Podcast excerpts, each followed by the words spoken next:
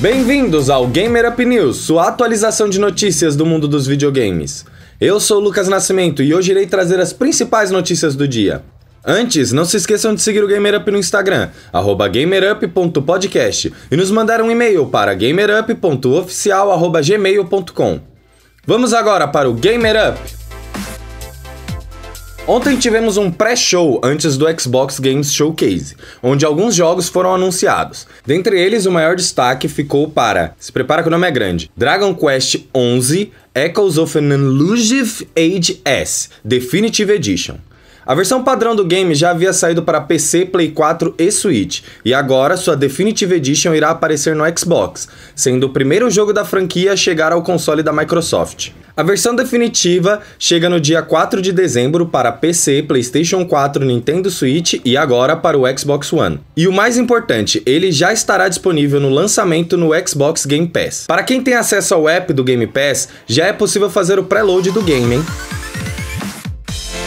Outro jogo de destaque que deu as caras durante o pré-show foi o novo jogo da Square Enix, Balan Wonderworld. O jogo é criação de Yuji Naka e Naoto Oshima, co-criadores de Sonic, que agora nos trazem um jogo de plataforma 3D, super colorido. O jogo parece ser bem divertido. Balan Wonderworld tem previsão para o segundo trimestre de 2021 e sai para PC, PlayStation 4 e 5, Xbox One e Series X e Nintendo Switch.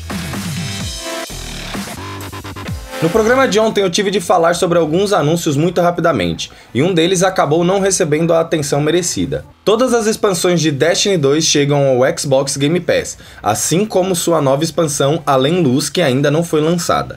A nova expansão chega no dia 10 de novembro para todas as plataformas e estará disponível no lançamento no Game Pass. Eu acabo não falando muito sobre rumores por aqui, mas um rumor surgiu depois do evento da Microsoft. O rumor dizia que Fable seria um MMORPG, mas de acordo com Club Ryle, conhecido por suas fontes dentro da Microsoft, o jogo na verdade será um action RPG em mundo aberto. A Ninja Theory apareceu rapidamente no Xbox Games Showcase para falar sobre a ambientação de Hellblade 2. Hoje foi lançado um vídeo com o fundador da desenvolvedora, Tamin Antoniades, onde ele fala sobre sua visita à Islândia. No vídeo, ele diz: Abre aspas. Hellblade foi um projeto longo e difícil, e depois de pronto eu realmente precisava de uma pausa, então fui viajar. Um dos lugares que visitei foi a Islândia e eu fiquei impressionado pelas maravilhas e beleza do lugar, e foi quando os primeiros pensamentos de uma sequência vieram à minha mente. Fecha aspas. A equipe fez um trabalho de captação de imagens e sons no país para poderem utilizar no novo jogo. Sendo a saga Hellblade 2 é um dos jogos mais esperados, mas ainda não tem nenhuma previsão de lançamento. A Atlus soltou ontem um gameplay de 14 minutos de Shin Megami Tensei 3 Nocturne. O game é um RPG de turnos que foi lançado originalmente para PlayStation 2. O jogo será lançado no dia 29 de outubro para PlayStation 4 e Nintendo Switch, mas somente no Japão. Aqui no Ocidente, a previsão é para o primeiro semestre de 2021. O filme live action de Mortal Kombat parece estar bem fiel aos videogames já que o ator Liu Stan, que será um personagem chamado Cole Turner, disse em entrevista ao CB que, abre aspas, Posso apenas dizer que teve dias em que eu me senti enjoado no set. Não estou brincando, eles não pouparam nada, fecha aspas.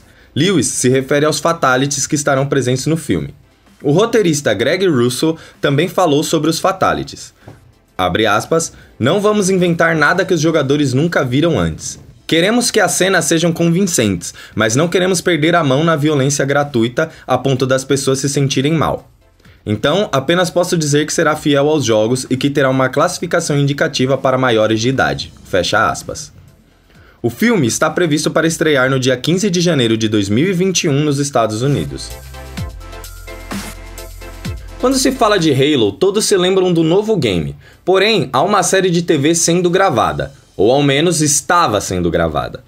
Pablo Schreiber, que interpretará o grandioso Master Chief, em entrevista ao Collider, disse que as gravações estão paralisadas há alguns meses por conta da pandemia. Ele também disse que as gravações da primeira temporada estavam indo muito bem.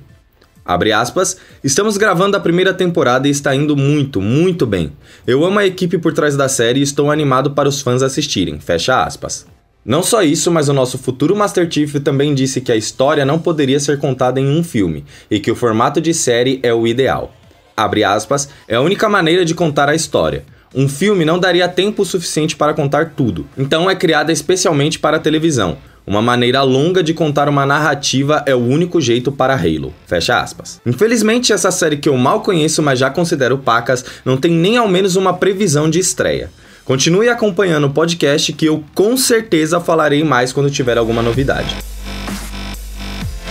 O dublador americano do Sonic, Ben Schwartz, em uma postagem em seu Twitter, confirmou uma data de lançamento para a sequência do filme do Ouriço Azul. A data postada foi 8 de abril de 2022. A data é somente para os cinemas americanos.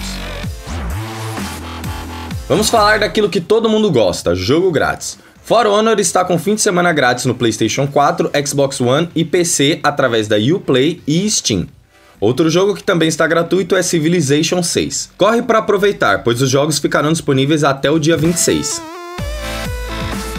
Por fim, hoje temos somente um lançamento. Paper Beast está saindo hoje para Oculus Rift e Vive. Essas foram as principais notícias do dia 23 e 24 de julho. Sigam o GamerUp no Instagram, gamerup.podcast. Você pode falar com a gente pelo Insta ou pelo e-mail gamerup.oficial.gmail.com.